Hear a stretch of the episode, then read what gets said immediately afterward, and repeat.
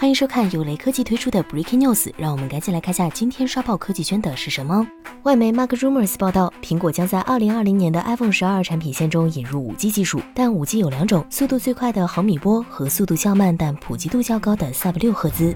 毫米波是最快的 5G 版本，提供高达一 GB 每秒的速度。但由于部署成本的原因，它的范围很短，只适合一些城市地区。最快的毫米波 5G 可能仅限于6.7英寸的 iPhone 12 Pro Max。